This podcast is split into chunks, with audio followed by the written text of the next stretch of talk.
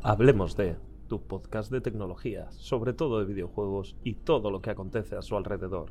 Y por qué no, otros contenidos que también te puedan ser de interés, para que aprendas un poco más sobre este apasionante mundo y sobre todo que disfrutes de él.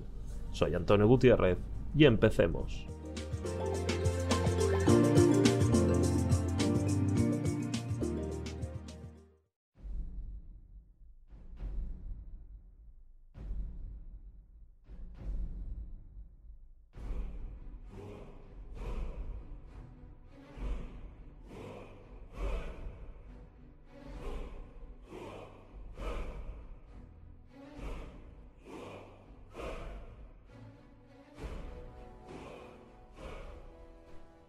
Muy buenas a todos, un capítulo más. Y vaya intro, ¿eh? Ya sabes de lo que vamos a hablar, RPG. Si no conoces esta canción, amigo mío, amiga mía, tienes un problema. Esto ya es histórico, esto es leyenda. Elder Scrolls, Skyrim, un referente de lo que es un RPG. Y qué manera de empezar este podcast que con una canción así, ¿no? Es fantástico. Y la verdad es que los RPGs nos acompañan incluso antes de que los videojuegos fueran de ordenador. Pero ya me estoy adelantando, como siempre. Me voy por las ramas y pasa lo que pasa. Vamos a hablar qué es el RPG. El RPG o videojuego de rol o juego de rol por ordenador con las siglas RPG, que me repito más que la Lioli, significa Role Playing Game. Es un género de videojuegos donde el jugador controla las acciones de un personaje o diversos miembros de un mismo grupo. Inverso, sobre todo, lo más importante, en un mundo muy detallado. La mayoría de estos videojuegos surgen o siguen o continúan con el legado de sus padres o antecesores. Y me dirás, ¿qué me estás container? Pues sí, los juegos de rol no nacieron en ordenador, han tenido dos versiones en ordenador a nivel histórico, pero los padres, los antecesores, los abuelos, los iniciados, eh, ya existían antes, desde niño cuando te hacías pasar por Aragorn del Señor de los Anillos, incluso al llevado a donde debe ser los juegos de rol de sobremesa. Seguramente te suenen juegos como Dungeons and Dragons, dragones y mazmorras, o juegos por el estilo, y que usan mucho la, de la misma terminología, escenarios y sobre todo las mecánicas del juego. Ya lo comentamos en el capítulo de CD Projekt y Cyberpunk, de más o menos por encima cómo son los juegos de RPG y sobre todo de dónde vienen, ¿no? Los juegos de mesa clásicos, estos que decíamos, wow, los fricardos que quedaban todo a una tarde. Pero claro, pensar que vienen de, de una época donde no había ordenadores originalmente, donde quedabas una tarde y, y, al igual que te echas cuatro horas jugando al Monopoly, pegándote con tus amigos prácticamente o tus familiares, pues había gente que es muy fanática y la verdad es que a mí es algo que me llama mucho la atención porque no he tenido yo el placer de vivirlo, es lo de quedar por la tarde y hacer un juego de rol de verdad a la antigua usanza, ¿no? Donde había un director de juego que era el que se inventaba, entre comillas, la historia, el mapa y este tipo de cosas, lo que es el, ambiente, el mapa, enemigos y tal. Y luego con el juego de mesa, pues cada uno seleccionaba un tipo de personaje, se inventaba más o menos su propia historia y cada uno tenía sus atributos y a partir de los dados, etcétera, etcétera, y lo que mandaba el director del juego, pues tú avanzabas por una historia inventada. ¿Hasta dónde? Pues bien, pues hasta que os mataran o hasta que se marcara el objetivo de la historia. La verdad es que muy entretenido y si hubiera sido otra época yo seguramente hubiera sido un viciado de esto. Otra similitud que tienen con sus antecesores, los actuales RPG, es que incluyen una desarrollada historia, como te acabo de comentar, y elementos narrativos. O sea, el toma de decisiones y tal, pues claro, como era al fin y al cabo hablando con tus amigos y echando todo a estadísticas en base a los dados, pues la historia podía ir por donde fuera. Y si no, siempre tenéis los ejemplos de, de Big Bang Theory donde más de un capítulo han jugado y hay uno en especial que hace mucha gracia, que es el de Santa Claus. Pero eso ya es otra historia. También tienen en común, por supuesto, el crecimiento de un personaje, del jugador, y su complejidad como tal, subir los atributos, estadísticas, niveles, etc. Así como mucha rejugabilidad e inversión. Claro, obviamente en un juego por limitaciones técnicas puede que sea más difícil hacer un juego 100% rejugable que cada vez que juegues una partida distinta. En todo caso, tendría que ser procedural completamente. Pero claro, en un juego de mesa basta con cambiar la persona, cambiar la historia y tenemos un juego completamente distinto, aunque partamos con los mismos aventureros.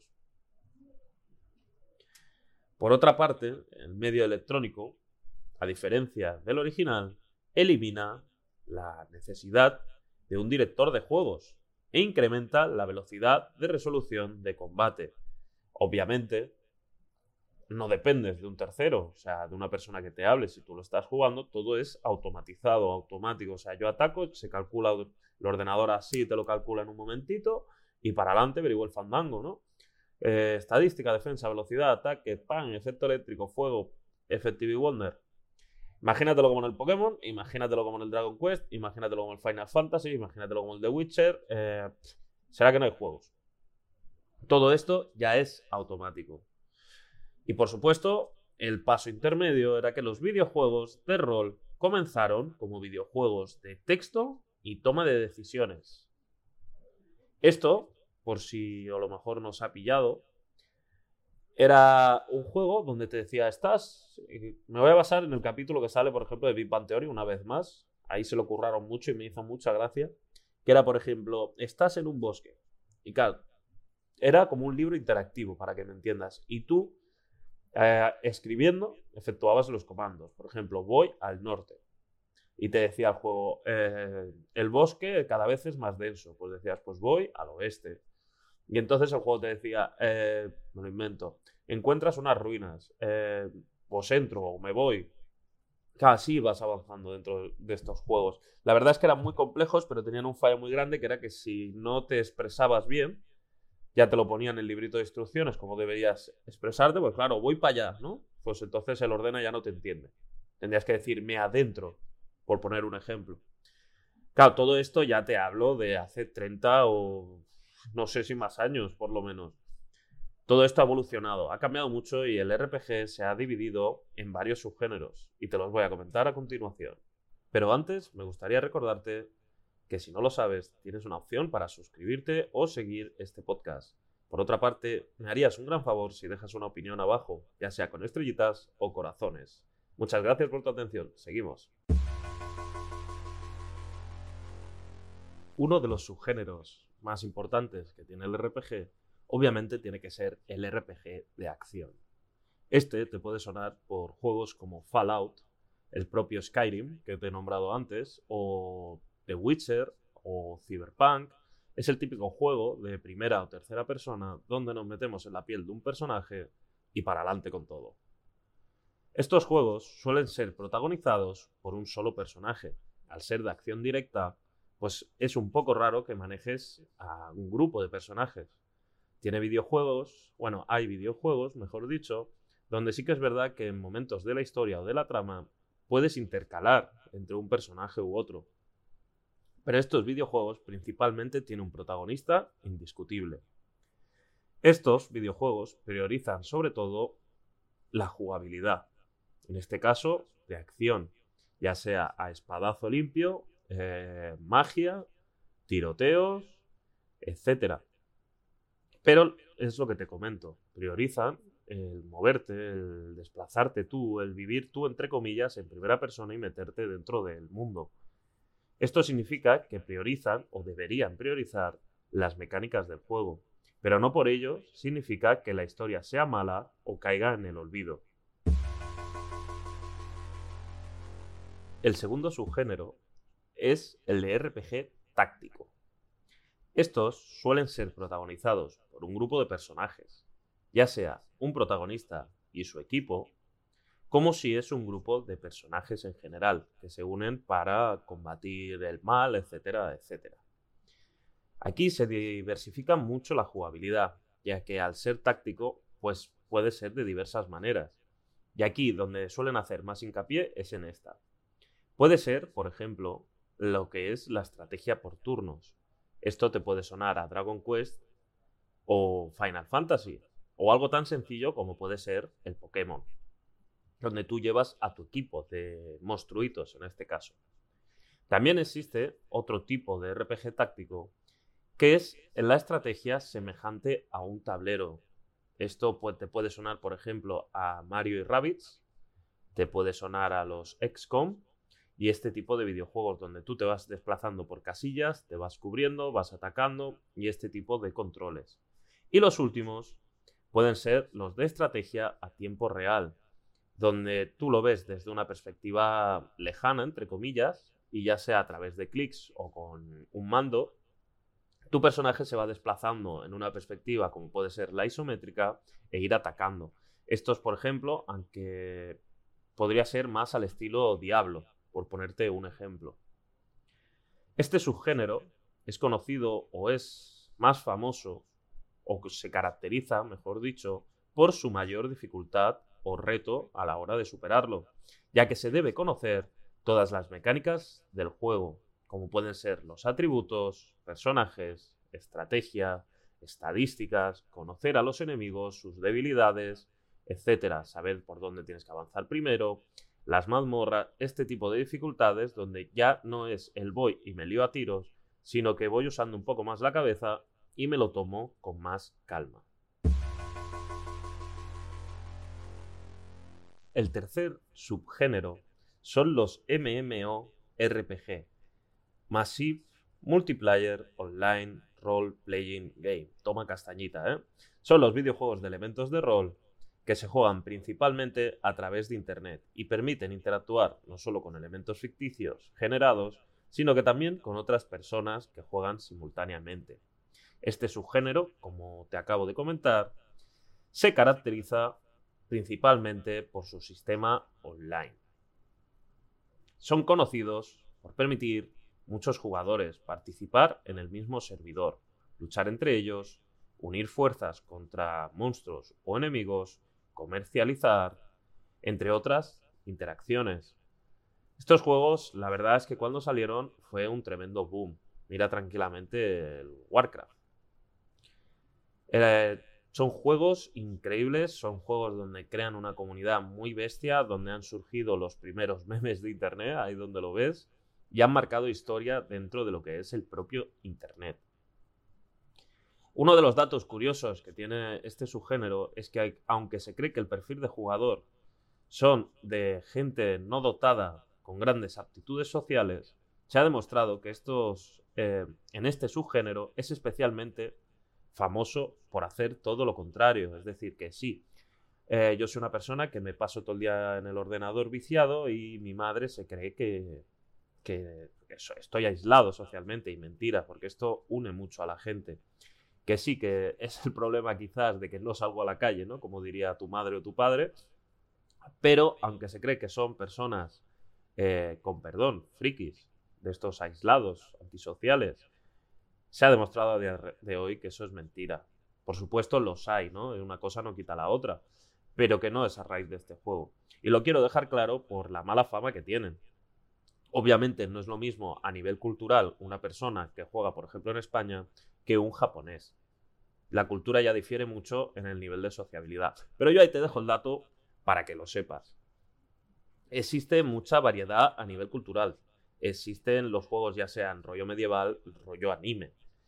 Eh, y dependiendo de la cultura, como todo, Japón o Corea, predomina la, modalidad online sobre las otras dos, ya que permite mayor interactuación social en sus vidas. Me remarco sobre lo mismo, te lo vuelvo a comentar. Obviamente aquí, pues la gente jugará, por supuesto, si no los juegos no estarían, pero donde son principalmente famosos son en los países que te he comentado, Japón o Corea, porque ya a nivel cultural sí que es verdad que ellos son más cerrados, por decirlo de alguna manera, o no sociabilizan tanto como a lo mejor lo podemos hacer tú y yo bajando al bar a tomarnos una Coca-Cola, por ponerte un ejemplo. Esto ha hecho que se hagan especialmente famosos en este tipo de continentes y sobre todo en el mundo entero. Hablemos ahora más bien de la jugabilidad. Ya te he comentado los tres tipos de subgénero que predominan, básicamente los que hay, y aunque la jugabilidad difiere un poco entre ellos, comparten gran parte, o al menos a nivel genérico. El RPG mayormente es conocido por su jugabilidad, por el hecho de meterte dentro de una historia, ya sea de una modalidad o de otra. Y añade un efecto de personalización, un efecto de integración tú con el mundo del videojuego, por lo que es uno de los géneros más conocidos, más famosos y con más adeptos, es decir, más gente que lo apoya o lo sigue. Y sobre todo el que más eh, sistemas de jugadores posee a día de hoy al menos, en 2022. A lo mejor en cinco años nos vamos todos al FIFA. A saber. Se hizo especialmente famoso por el combate de tipo medieval, cada vez más complejo y realista en ciertos aspectos. Pero a día de hoy no hay que olvidar que todo evoluciona y se adapte a otras épocas que lo ha convertido en un género más reconocido. Con toda esta turra, entre comillas, lo que te quiero decir es que al principio surgió como una fantasía de cuando salió la primera película de dibujos animados del Señor de los Anillos, cuando la gente empezó a leerlo y se puso entre comillas de moda, y de esto te hablo a lo mejor hace 40 años. Todo el mundo le gustaba fantasear.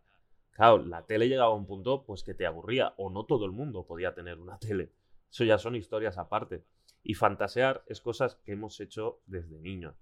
Llevarlo a un juego, como te he comentado antes, los de mesa, hacía que la gente fantaseara con ser un mago, con ser un elfo, con ser el cuento de la tía Bernarda. Y siempre nos gustaba, como nos ha gustado siempre, salirnos un poco de la realidad, salirnos un poco de nuestro día a día y distraernos con algo que realmente nos agrade. Otra de las cosas que ha hecho famosa la jugabilidad del RPG son los bienes virtuales que se poseen como armas, como efectos de guerra, encantados, mágicos, y sobre todo que te ayude a facilitar el juego o simplemente a presumir de ello si es el caso del online. El hecho de desbloquear una armadura tope pepina, que digas tú, chapó, me ha costado farmear, me ha costado la vida y media, he tenido que recopilar 20.000 objetos y he tenido que hacer no sé cuántas misiones, etcétera, etcétera, siempre es motivo de alardeo. O sea, cuando tú llegas a un juego donde tú ya te has pasado la historia, ¿qué te queda? Pues sigamos mejorando, sigamos haciendo misiones secundarias y sigamos volviendo al personaje un pepino, ¿no? es lo que al fin y al cabo buscamos todos, completarlo todo. Y uno de los objetivos más importantes que te marca el videojuego, pues obviamente es conseguir la mejor armadura, las mejores armas. Esto ya puede ser como en el Skyrim, que incluso te dejaban hacer una casa, como por ejemplo si lo llevamos a la jugabilidad completa, podría ser los Sims, que te lo creas o no, es un RPG, te haces tu personaje, vives tu vida y chapó, ¿no? Sigue siendo un RPG, aunque igual no lo sepas. Y aunque no lleva acción, por supuesto. Y este tipo de cosas son las que a día de hoy nos sigue moviendo. Sobre todo, imagínate, por ejemplo, y aunque no sea un RPG, bueno, lo que puede ser el Fortnite. Eh, nos basamos en las malditas skins. Y te cuesta dinero real. Y como el Fortnite te puedo decir 28.000 juegos más. No te los voy a decir porque si no el vídeo nos lleva a la hora y media. Pero es una tontería que con los años ha evolucionado y por supuesto se ha monetizado. También eh, un apartado a destacar de la jugabilidad es que se hizo muy conocido y muy famoso en su momento cuando pegó el boom, el estallido, por el detalle en las estadísticas que arroja la aventura y los reconocimientos al tiempo invertido en el videojuego, niveles, habilidades y la, ¿cómo decirlo?, la respetabilidad eh, ante otros jugadores. Claro, yo soy nivel 60, vale, pues muy bien, ya, pero es que yo tengo esta armadura, guau, ¿cómo la has conseguido, bro? Este tipo de cosas. Pueden ser tonterías, pero enriquecen mucho un videojuego y es lo que personalmente atrae. Como te he comentado, esto ya se ha extrapolado a todos los videojuegos, ya sea el Call of Duty Online o Fortnite o Player Unknown, cualquier videojuego, las skins, el nivel, los prestigios y lo puedes camuflar o disfrazar de 20.000 maneras, pero un nivel y llevar cierta equipación, ya sea a nivel de estadísticas como de ropa o armas, marca la diferencia. Es una tontería, es un símbolo de estatus dentro de un videojuego. Sobre todo, lo que más destaca de estos videojuegos es la demanda de tiempo que necesitas para completarlo. Si un RPG, así como dato curioso, se jugara a un ritmo sano y detallista, cosa que nosotros, los fans del RPG, pues obviamente no lo hacemos. Si tengo tres horas, pues me engancho las tres horas. Y si tengo el domingo libre, pues el domingo viciado del carajo, ¿no? Vale, eso tema aparte. Eso ya depende de cada uno y adicciones aparte. Si jugáramos a un ritmo sano y detallista, es decir, si jugáramos una hora al día, que es lo recomendado, y a un ritmo detallista, que significa pues explorar todo el mapa, completar todas las misiones, desbloquear todos los objetos, en fin, lo que se dice completar el juego al 100%. Con sesiones cortas, lo remarco, de una hora, un videojuego de rol podría durarte meses o incluso a llegar al año. O sea, esto no te lo proporciona otro juego, ¿vale? Que sí, te lo estoy exagerando. Si el juego tiene 100 horas de juego, tú normalmente en dos fines de semana o en una semana entera ya te lo has pasado. Me parece genial, fantástico, estupendo. Pero estamos, te recuerdo que estamos hablando de vida sana. Vida sana es como un libro, no te estás 10 horas leyendo, ¿verdad? Pues lo mismo. Por todas estas cosas, por todas estas tonterías que puedes pensar si no eres fan de este tipo, de este género, el juego de rol el RPG es, entre comillas, la máxima excelencia a lo que refiere los géneros del videojuego. Existen aventuras, plataformas y tal, pero esto es como para que te hagas a la idea, cómo explicártelo. Como cuando te lees un libro y te metes dentro, que te lo deja a libre interpretación, entre comillas. Tu libro Harry Potter, pues antes de que salieran las películas, cada uno, el chaval, se lo imaginaba como quería dentro de la, descripción que te daban y quitando la portada, por supuesto, o como la discusión que hubo con Hermione si era negra o blanca y, resulta que en ningún momento del libro te lo comentan. El videojuego de rol pasa más o menos lo mismo. Si bien quitando las limitaciones de una plataforma donde por narices el mundo es el que es y no y la historia es la que hay, el RPG es lo más parecido al libro, es libre opinión. Tú puedes ser entre comillas quien quieras quien deba ser, dentro de unos límites, ya te lo digo. Pero si nos ponemos, por ejemplo, en Dark Souls, tienes 10 modalidades solo para empezar el juego. En Fallout tienes 12 habilidades a desarrollar, por si quieres ser más inteligente, más eh, fuerza bruta. Cyberpunk tiene tres formas de empezar y cada una muy distinta de las dos y a partir de ahí evolucionas con maneras muy distintas de las otras dos. Es un género que por desgracia aún estamos limitados a nivel de hardware. Pero en un futuro no muy lejano, esperemos, yo creo que como mucho en 50 años, será algo tan fácil como ponerte unas gafas de realidad virtual y vivir otra vida, entre comillas. ¿Que es un peligro? Por supuesto. Pero imagina durante un momento todo esto que te he comentado de jugabilidad, hasta dónde podría llegar. Pero antes me gustaría recordarte que si no lo sabes, tienes una opción para suscribirte o seguir este podcast. Por otra parte, me harías un gran favor si dejas una opinión abajo, ya sea con estrellitas o corazones. Muchas gracias por tu atención. Seguimos.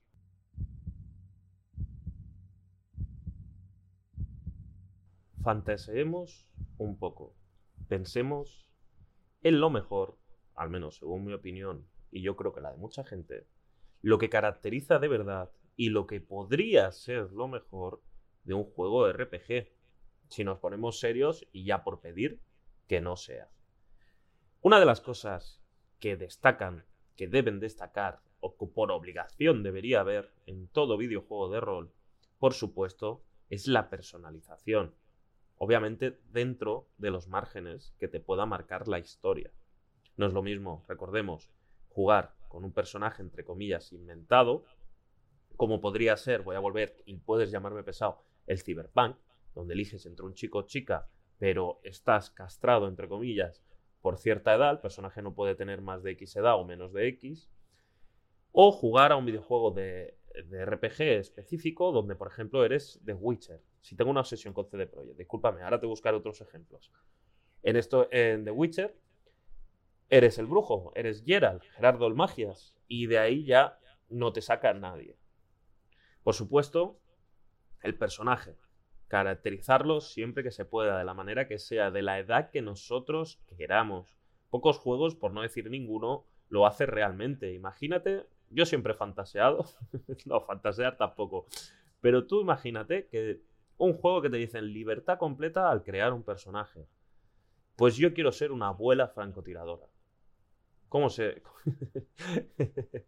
Estas cosas no las hay. O sea, lo más parecido que he visto es en el juego nefasto, en mi opinión, del Watch Dogs Legión, donde podrías contratar a una señora mayor y tú ya manejarla como quieras, ¿no?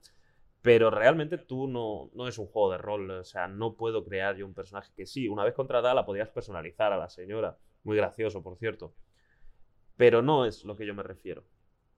Por supuesto, cuando nosotros personalizamos, tenemos que tener en cuenta género y obviamente las vestimentas, o sea, el aspecto, eh, todo. Si quiero que lleve un tatuaje, si quiero que lleve media cara quemada, si quiero una cicatriz en el ojo o hacerlo que le falte un ojo directamente.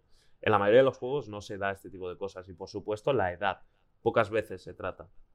Otra de las cosas que por narices tiene que entrar en un RPG, ya depende de la fantasía o no que haya en este, son los atributos y habilidades. Si soy un mago o si soy un caballero, soy un guerrero, soy un ladrón. Este tipo de cosas. ¿Que, es un juego más moderno? Pues si a lo mejor soy un tipo más forzudo, si soy un tipo más inteligente, si a lo mejor soy un paleta de pueblo o tengo tres doctorados. Este tipo de historias. Personaje aparte, lo segundo más importante que tiene todo videojuego de rol, de RPG, es el mundo.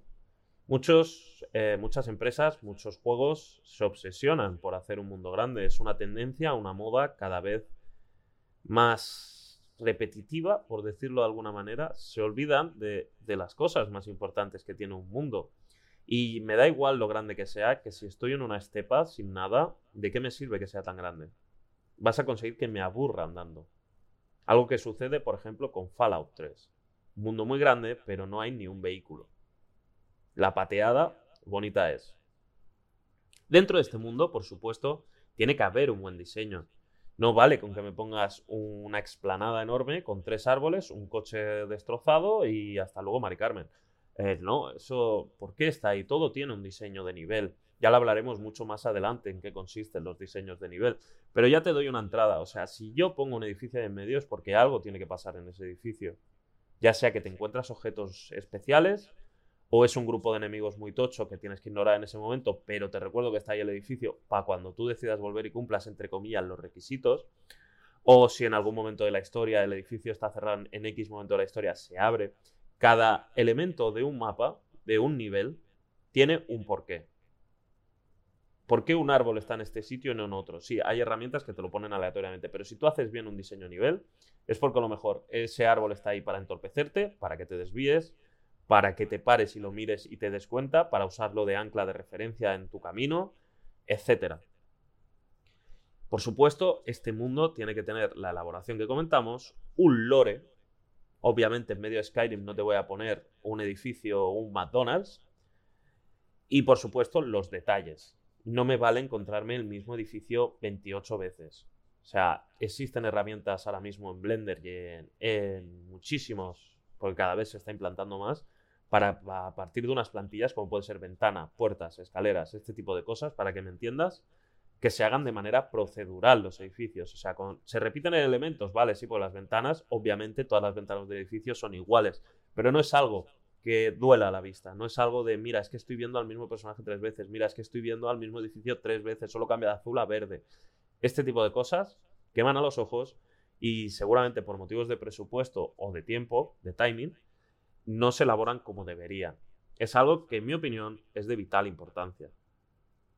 La tercera cosa más importante que tiene un videojuego de rol de RPG son las misiones secundarias.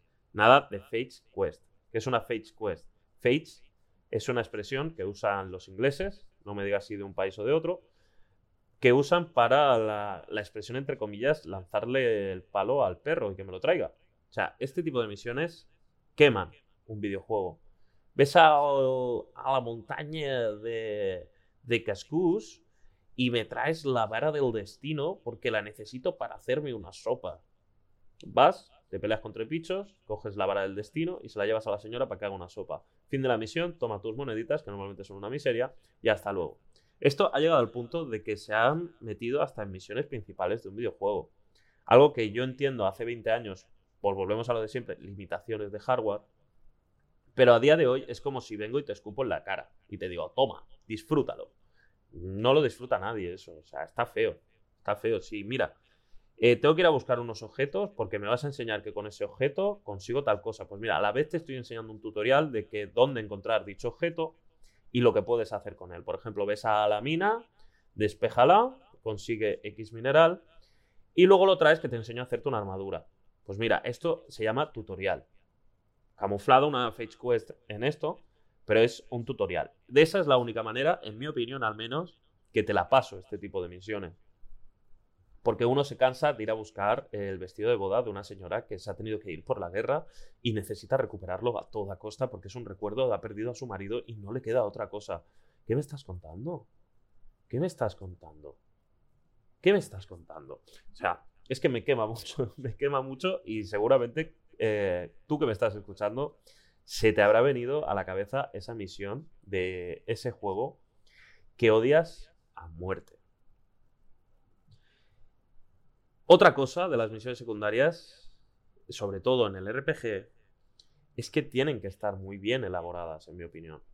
Quitando esto de ves a buscar tal cosa o ves a buscar a tal persona, si al menos lo tengo que hacer, pues méteme un buen contexto, méteme una buena razón para tener que ir, porque otra de las cosas que pusieron mucho, que creo que el primero fue Deus Ex, era la opción de contestarle al personaje, mira tío, hazlo tú, yo me voy, y ahí terminaba la misión. Eso yo lo he hecho más de una vez por este tipo de misiones tan absurdas, tan pachorreras y tan vagas. Si esta historia, vamos a suponer, una mini historia, te la voy a sacar de un juego y no te lo voy a decir para que no haya spoiler. Eh, la misión, resumidamente, es ves y ves a rescatar a mi hijo porque ha desaparecido, creo que está en tal sitio y me lo han raptado.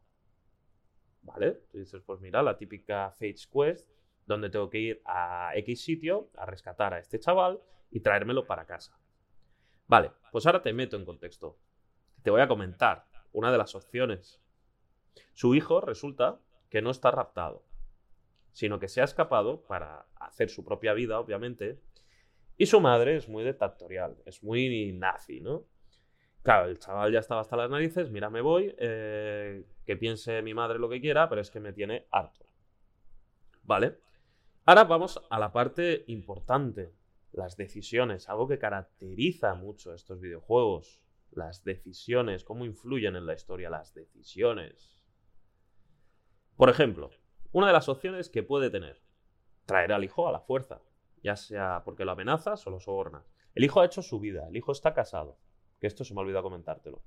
La madre es dictatorial, el hijo se ha escapado, ha rehecho su vida, entre comillas, con una chica muy maja, se ha casado, ya está. Este es el contexto, que me lo había olvidado, dato importante. Traer al hijo a la fuerza, que abandone a su mujer, que le den por saco, vuelve con tu madre mal hijo. Esa puede ser una opción. Ya sea por amenazas, soborno o vuélvete con tu mujer, pero te vuelves. La segunda opción, hacerle que, el hijo te pague más dinero, por ejemplo, para decirle a la madre que su hijo ha muerto. Él te lo pide, te da un objeto característico, por ejemplo, su camiseta, su, lo que sea, recuerdo del hijo, se lo llevas a su madre, te paga el hijo, eh, vas a la madre, cobras la recompensa, por supuesto, a la madre, le das este objeto y le dices que ha muerto. Esa puede ser otra opción. Tercera opción. Tú le dices al hijo que vuelva, pero este se pone capullete, ¿no? No, que no vuelvo con mamá. Que no vuelvo con la mamá, porque la mamá es mala. ¿Vale? Pues tú puedes sobornarlo o amenazar. Y entonces se pone farruco. Esa puede ser otra opción. ¿Qué te queda? Pues mira, mato al hijo, que le den por saco, por mal hijo, dejo viuda a su mujer, eh, le robo encima, porque yo soy así de majo, soy un personaje muy malo, le robo lo que iba a ser mi recompensa, le robo el objeto este que, por ejemplo, podría haber sido la camisa, y se lo llevo a la madre y le digo que ha muerto. Esa podría ser la tercera opción. La cuarta, pues mira, el hijo no quiere ir, pues voy donde la madre y llevo a la madre donde el hijo. La amargo la vida al hijo y que se aguante la nuera con la suegra. Esa puede ser otra opción.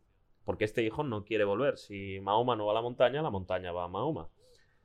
Lo último, eh, cobrar las, dos recompensas, haciéndote el loco, y te olvidas de la historia. O sea, ya sea fingiendo la muerte, robándole un objeto, diciéndole a la madre, etc. Esto es una mini historia, por así decirlo, muy elaborada, donde te deja varios finales que al fin y al cabo no te influyen en tu jugabilidad, pero ¿qué tardas en hacer esta misión? ¿20 minutos, media hora, una hora quizás? Pues es una horita que tú estás entretenido, es una, eh, se te hace ameno. Que mira, no me apetece seguir con el modo historia porque yo que sé, quiero completar un poco las misiones secundarias, que sea entretenido. Eso es lo principal de un juego de rol, ¿no? Por supuesto, otra de las cosas que tienen que tener las misiones secundarias son los incentivos de cada decisión. Vale, sí, supongamos, he matado al hijo. Hostia, pues qué feo, ¿no? O sea, esto, ¿por qué? Pues mira, le he robado. Entonces, no siempre hay un final feliz, siempre hay un mal menor. Eso es algo que hablaremos más tarde. Los incentivos, eh, lo hago, pero vale, no me des cuatro duros. Dame algo elaborado. Al fin y al cabo es eso. Otra cosa de la que podemos hablar es que a través de la exploración, a lo mejor no empezamos el juego hablando con la madre, esta misión, perdón. Empezamos la misión hablando con el hijo. Me lo encuentro por ahí y a lo mejor te pregunta, oye, eh, ¿puedes ir a ver a mi madre? A ver cómo está, que yo no quiero ir. Y a partir de ahí la madre te contrata y volvemos a la historia original. Esto es una de las pocas cosas que hacen los juegos. O sea, el hijo es un NPC hasta que hablas con la madre. Suele pasar. Son tonterías, pero ahí están. Pero tú imagina empezarla a través del hijo o terminarla antes de empezarla, porque ya has hallado al hijo. O sea, nada más encontrarte a la madre, decirle, mira, tu hijo está en tal sitio. Hala, toma tu recompensa, hasta luego. Claro, que sí, te chafa la misión, porque pierde la gracia, ¿no? De hacerla. Pero es otra manera. Eso puede pasar en el, entre comillas, el mundo real. De que ya conozcas a la persona por la que te están preguntando. Otra cosa muy importante de estas misiones secundarias es que los personajes sean elaborados. O sea, vale, la madre eh, te comenta que su hijo lo han raptado, pa, pa, pla, pla, pla, pla. Cháchara, cháchara, y me voy a buscar al hijo. Vale, pero tú ahí descubres que el hijo eh, no lo han raptado, se ha escapado, porque su madre es de una manera, vamos a suponer que es nazi. Eh, la madre es muy nazi, él no es así, no la tolera, no la aguanta, porque su madre no es la buena, es la mala quizás que él se ha casado, tiene una mujer, o a lo mejor tiene dos hijos, que él está muy a gusto, ha empezado una nueva vida. O sea, dale una vida al personaje, dale una actitud, dale un motivo, dale, eh, ¿cómo decirte?, unos sentimientos, unos pensamientos. Que no sea un, oh, muchas gracias por los tomates, toma 20 euros. No, ¿sabes lo que...? No sé si me entiendo. Yo, yo me entiendo, pero no sé si me entiendes. Yo creo que sí. Otra de las cosas muy importantes es que las propias misiones secundarias afecten a las misiones principales. ¿Y esto qué significa? Pues que si haciendo misiones secundarias random he matado a este hijo, resulta que el hijo, luego en la, historia principal, es un personaje eh, medianamente importante o muy importante y ya me afecta al modo historia porque yo lo he matado. Claro, y ahora a lo mejor este hijo era ex general de las Fuerzas Armadas y ahora claro, tengo que hablar yo, tengo que meterme en un follón con las Fuerzas Armadas porque este personaje ya no me puede ayudar, no me he terminado bien la relación con él, lo he matado, leches. Este tipo de historias son las que le dan vida realmente al juego, sentir que todo de alguna manera o de otra está conectado. O simplemente por hacerle favor al hijo, luego te lo encuentras en una misión más adelante y te ahorras a lo mejor un tiroteo por conocer a alguien dentro de las Fuerzas Armadas, en este ejemplo, es el primero que me ha salido. Otra cosa que también afecta a los juegos es que tanto los personajes secundarios o los compañeros, si se dan al caso, que tengan una historia, que tengan emociones, que tengan ideologías. Por poner un ejemplo. En muchos de estos juegos te acabas decantando por dos o más facciones, buenos o malos. Eso queda a tu opinión. Tu percepción del mundo o simplemente quiero ser bueno o quiero ser malo. Porque a mí una cosa que me gusta hacer en los videojuegos es ser el malo. Es una tontería, pero sentir que el juego está preparado para todo. Sentir que a lo mejor tus compañeros te abandonan por ser un hijo de la gran Santísima Madre, ¿no? Este tipo de cosas dan vida a un juego porque luego te sabe mal. Sí, te hacen sentir mal y ahí está la gracia de este tipo de juegos. Que el juego esté preparado para cualquier situación, ya sea con, con los personajes, las emociones de estas. A lo mejor tu personaje es un santurrón y tú eres un maldito sanguinario que discutas con ese personaje, que te abandone o incluso liarte a tiros, que te quiera matar porque cree que ya has perdido el camino que debías seguir. Esto gusta, realmente. Te da vida de decir, pues mira, no voy a hacer tal cosa porque no quiero, no quiero perder a Billy. Billy es mi fiel compañero que me persigue desde... Me persigue, sí, bueno, me acompaña, me persigue desde el principio del juego. No quiero perder a Billy. Eso es relevante. Que influya en tus decisiones. Y a tus decisiones llevándote la contraria o poniéndose en contra. Eso es lo importante de un personaje secundario o en este caso de un compañero. Que si tu compañero es un cura, No acribilles un colegio de monjas, por ponerte un ejemplo. Obviamente normal que se sienta mal, no, te, no debería ni ayudarte, así de claro. Otra cosa, eh, que el juego tiene que estar contemplado a cualquier situación, ya te lo he comentado. Poder completar cualquier situación. Una cosa que hace muy bien Zelda de Breath of the Wild es que nada más empezar y escaparte de la meseta, tú te puedes ir a hacer al jefe final del tirón. Que sí que te va a costar vida y media, ¿vale? Pero tú puedes. El juego contempla que tú te pases por el forro todas las misiones que se han preparado ellos para liarte a tortas con el malo final. Eso es un buen juego. ¿Que lo vas a hacer? Pues seguramente no, pero si algún día se te cruza un cable de, pues mira, voy a probar, los speedrun, por ejemplo, se pueda. Que el juego esté contemplado para cualquier situación. Tanto si eres un memo como si no, como si quieres llevar el camino de la esperanza y la luz, como si eres un hijo de buena madre y te lías a hostias con todos los pueblos que por ejemplo la he liado, te voy a poner un ejemplo de otro juego, sin spoilers, la he liado en X pueblo y no puedo completar una misión porque el personaje con el que tengo que interactuar me tiene miedo, entre comillas. Es decir, me ve, sale corriendo en plan, ah, asesino, me voy. Pues ese juego está contemplado para que tú, si no pudieras hablar con ese personaje por X motivo, en este caso por ser un sanguinario, lo que ese personaje haría por ti en un ordenador, pues tú lo puedes hacer directamente en un ordenador mediante hackeo, mediante robando una tarjeta, este tipo de cosas. O por ejemplo, el personaje con el que tengo que interactuar lo he matado. Pues voy a su cadáver y registro esa llave que me permite usar X ordenador. Ese es otro ejemplo que podríamos emplear. También tener en cuenta eh, por dónde y cómo avanzas. La exploración puede afectar en qué orden haces las misiones principales o las secundarias si influyen en las principales. Por ejemplo, en The Witcher 3, tú nada más empezar y eh, salirte de Huerto Blanco, si no recuerdo mal, que era el prólogo del juego, tú te plantabas con tres misiones principales y tú podías ir a tres zonas del mapa a preguntar por Siri. Pues el juego contempla eh, que puedes empezar por cualquiera. O sea, aunque ellos ya te marcan la primera, entre comillas, lo que sería la fácil, siguiendo la guía de dificultad del juego, tú puedes empezar por la que quieras. Al empezar por la que quieras, ya interfieren los diálogos. Hay muchas variantes de diálogo en The Witcher, dependiendo si voy por el camino ABC, por el camino BCA, por el camino CBA, por el camino CAB, etc. Todos los comentarios difieren. Y es algo muy curioso y relevante. Si tienes más, más curiosidad, existen muchos vídeos en YouTube comentándotelos. Otra de las cosas, y ya para terminar, no te quiero dar más la chapa, los finales finales alternativos decentes, por favor. Muchos juegos se basan en final A, final B y final idílico. ¿Qué es el final idílico? Es el final bueno e innegable. El del camino de, mira, es que no quiero matar a tal, pero tampoco quiero matar a Pascual. Eh, pues mira, este final y todos somos felices y comemos perdices. Nunca, por favor, un juego de rol, nunca. Un juego de rol, no sé si has jugado, no sé si has visto Juego de Tronos, pero tiene que ser como el final de la serie. Quiero decir, no es que sea buen final, no es que sea mal final, es un final acorde a la serie. Si el mundo es de tal manera, el mundo, el final del juego tiene que ser de tal manera. Si estás en un futuro apocalíptico, no todo puede ser fantástico ni todo puede ser divino. Si estás en un juego medieval en donde todo se arregla a espadazos, no puede sobrevivir todo el mundo, obviamente. Porque todo conflicto en esa época lo resuelven a espadazos, con violencia.